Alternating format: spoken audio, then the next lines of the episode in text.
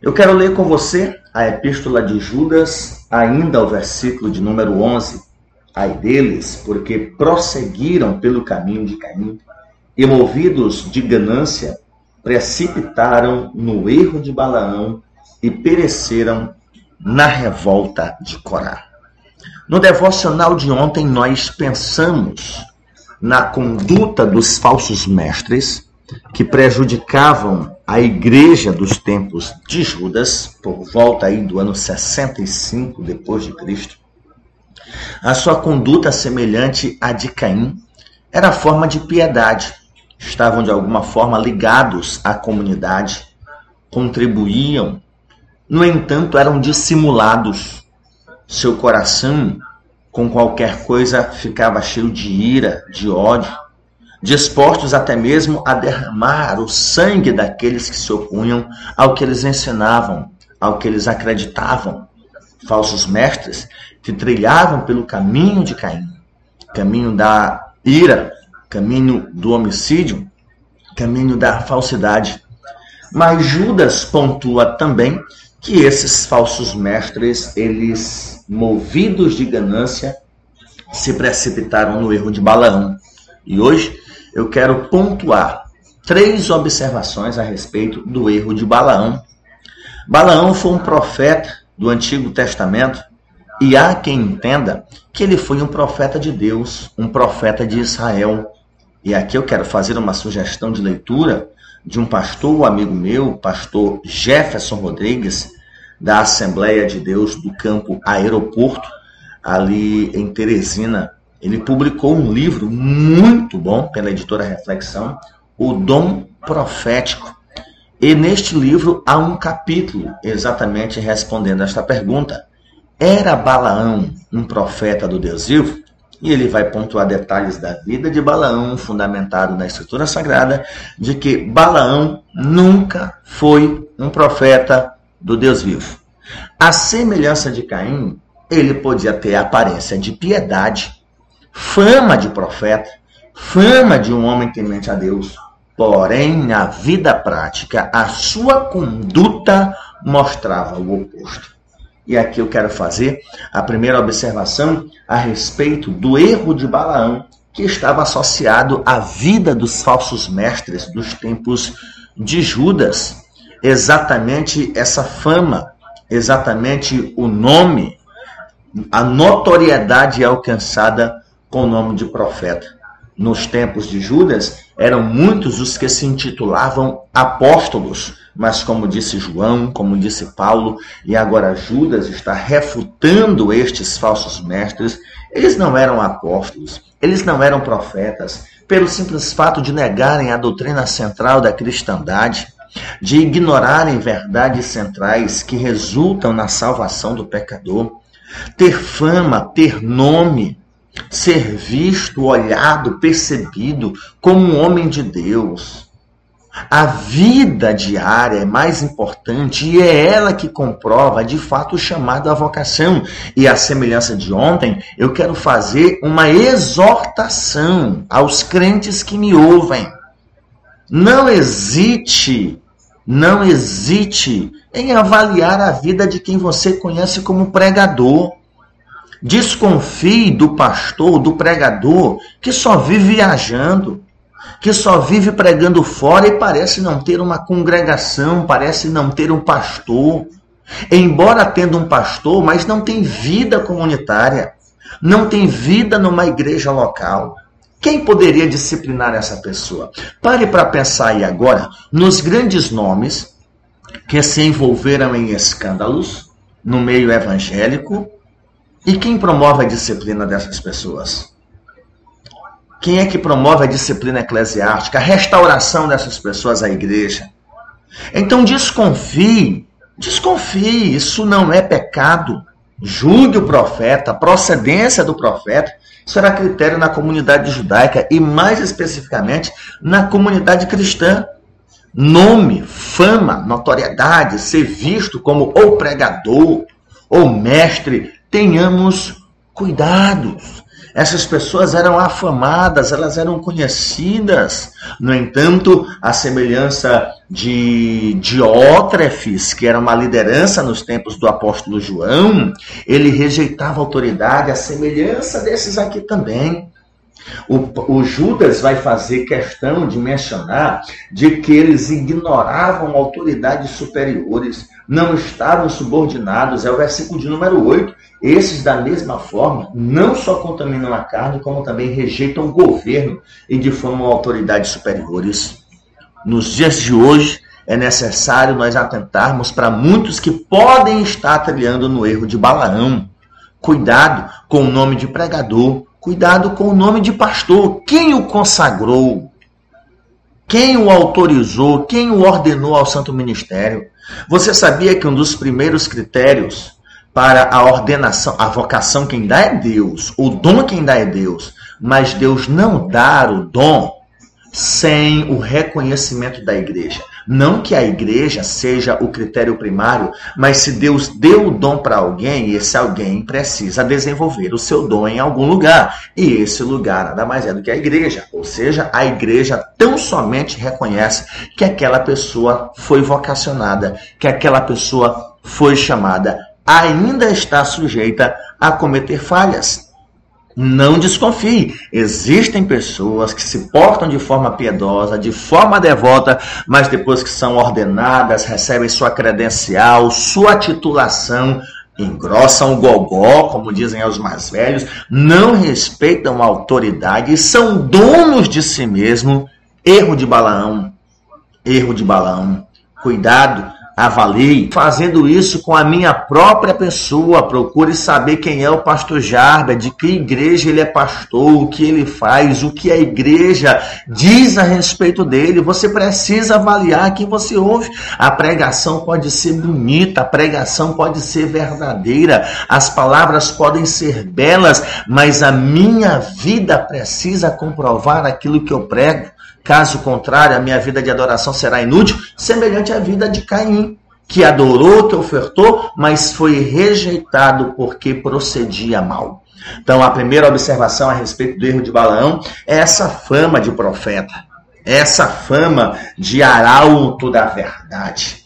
Uma segunda observação, também negativa, é que ele era movido pela ganância, movido por interesses próprios. Pessoa que não aceita abençoar alguém sem que ele tenha os seus desejos satisfeitos. Pelo contrário, está disposto a amaldiçoar para ter os seus desejos satisfeitos. No caso de Balaão, foi esse profeta chamado pelo rei Balaque para amaldiçoar, proferir maldição sobre o povo de Israel, ao custo de dinheiro. Ele estava disposto a lançar maldição sobre o povo de Israel, para que por meio dessa maldição ele pudesse lucrar. Devemos tomar cuidado com líderes de hoje, meu querido ouvinte. Devemos tomar cuidado. Pessoas que escolhem onde devem ministrar, é comum ter pregadores que cancelam festas de última hora, alegam doença, alegam problema de saúde, quando de repente se percebe nas redes sociais que naquele mesmo dia, naquela mesma hora, ele estava numa igreja maior, ou mesmo não sendo uma igreja maior, ofereceu um cachê mais alto. Balaão, ele era identificado pela ganância estava disposto a amaldiçoar, uma maldição com cara de bênção. Imagina, a partir do momento que ele amaldiçoasse Israel, ele estava na sua mente ajudando o rei Balaque. Pessoas que estão dispostas a fazer uso da palavra de Deus para o lucro próprio, sem se preocupar com as almas, sem se preocupar com a transformação gerada pelo Evangelho eram falsos profetas, eram falsos líderes, e Judas pontua de forma cirúrgica que esses falsos mestres estavam caminhando no erro de Balaão, além da aparente forma de piedade, além da ganância, o interesse pessoal que os movia a falar de Deus, a falar do Evangelho, a falar da Escritura, mas movidos pela ganância. Movidos pela ganância. Pessoas que não fazem absolutamente nada para o reino de Deus sem antes perguntar: quanto é que eu vou ganhar? Quanto é que eu vou lucrar com isso? E essas pessoas geralmente não se ocupam de uma comunidade local. Geralmente essas pessoas têm dificuldades de ter uma igreja para congregar, para se submeter, porque ele precisa ir aonde o dinheiro está. Precisa ir onde a fama está. Pessoas que convidam o pastor de uma grande igreja, mas com a intenção de ser convidado de volta para pregar naquela grande igreja. Cuidado com os interesses. Se você é pregador, está me ouvindo, cuidado para não tropeçar no erro de Balaão. Cuidado para não fazer amizades com pastores, cuidado para não fazer amizades com amigos de pastores apenas com interesse de ministrar em determinada igreja. O convite vem como resultado do reconhecimento ministerial. Eu lembro de uma época em que eu ouvia, vi na rede social de um grupo de pessoas que trabalhava com uma determinada área do, da, da, da sua igreja, um departamento da sua igreja, um trabalho bonito, um trabalho belo. E de repente essas pessoas são convidadas para fazer um trabalho nos Estados Unidos. E as postagens eram mais ou menos assim: enfim abençoados por Deus, enfim colhendo os frutos do que plantamos. Agora Deus está nos honrando. Peraí, quer dizer que Deus está honrando só porque agora estão sendo convidados para fazer o trabalho nos Estados Unidos? E o trabalho que era feito lá na comunidade, lá no bairro, lá na periferia da cidade, não era a bênção de Deus, não era honra. Quer dizer que Deus só os honrou depois que foram convidados para fazer o trabalho nos Estados Unidos? Isso é uma mentalidade medíocre, meu querido ouvinte. Ser uma mentalidade mesquinha, movida por interesse próprio, é o erro de Balaão. Falsa piedade, ganância, interesse próprio. E por último, por último, além de tudo isso, a disposição de amaldiçoar. Ah, é uma história de Deus vai pesar a mão. Deus vai te colocar no leito. Deus vai julgar entre mim e ti e tu vais ver. É umas profecia de maldição que esse povo tá mais para servo do cão do que para servo de Deus. Pessoas que na atualidade querem profetizar com a mesma autoridade que os profetas do Antigo Testamento. Ousam falar em nome do Senhor e quando são desacreditados promulgam maldição. Isso a gente vê constantemente na internet. É lamentável, é uma praga, é uma lástima. Pessoas que fazem uso do momento do culto a Deus, dizem estar falando em nome do Senhor, são reprovados no meio da congregação e ainda ousam com arrogância proferir maldição. É mais ou menos assim: se era Deus de fato que estava falando, agora é Deus que está amaldiçoando. É contraditório.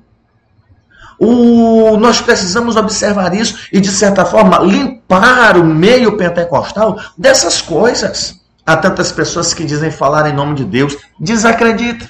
Diz que vai esperar para ver, diz que vai avaliar para você ver a ira, o ódio, a imposição da maldição sobre a tua vida.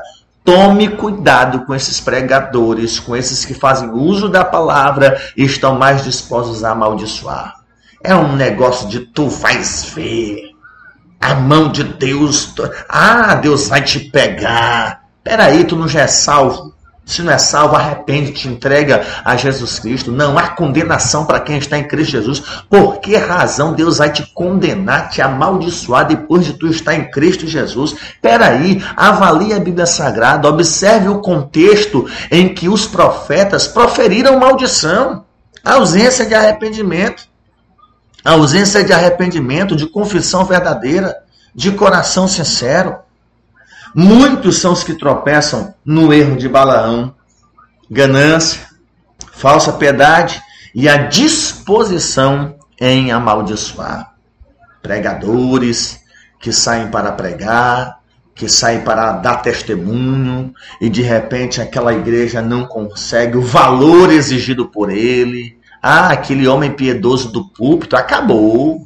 Aquela cantora, aquele cantor piedoso, fervoroso no púlpito acabou.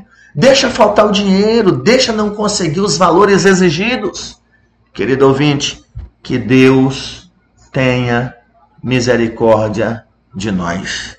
É uma palavra pastoral, talvez voltada mais para a igreja, Mas são exatamente por causa dessas coisas que o evangelho é rejeitado pelos incrédulos que o nome de Deus é blasfemado entre os ímpios, entre os gentios, somente através de pessoas que são verdadeiras adoradoras, que dão testemunho da verdade, que a verdade irá gerar transformação no coração das pessoas. E até mesmo você, querido ouvinte, que não é cristão, professo, confesso, não se tornou ainda um cristão no que diz respeito a entregar a vida para Jesus que Deus te dê as devidas oportunidades de ouvir homens e mulheres de Deus que preguem a palavra, motivados pelo interesse de vir a tua alma sendo transformada pelo poder do Evangelho. Pai Santo, eu te dou graças. Eu te louvo, eu te exalto pela oportunidade que nos dá de pregar a tua palavra. Senhor, que as palavras de Judas sejam ouvidas na igreja de hoje que as palavras de Judas sejam abraçadas nos dias de hoje. E que nós não caminhemos pelo caminho de Balaão, de, de, de Caim, que nós não cometamos o erro de Balaão. Ajuda-nos, Senhor, a caminharmos nos passos dos, dos apóstolos e dos profetas, a pregarmos a tua palavra e a darmos testemunho da fé em Cristo Jesus, o nosso Senhor. Amém. Louvado seja o nome do nosso Deus.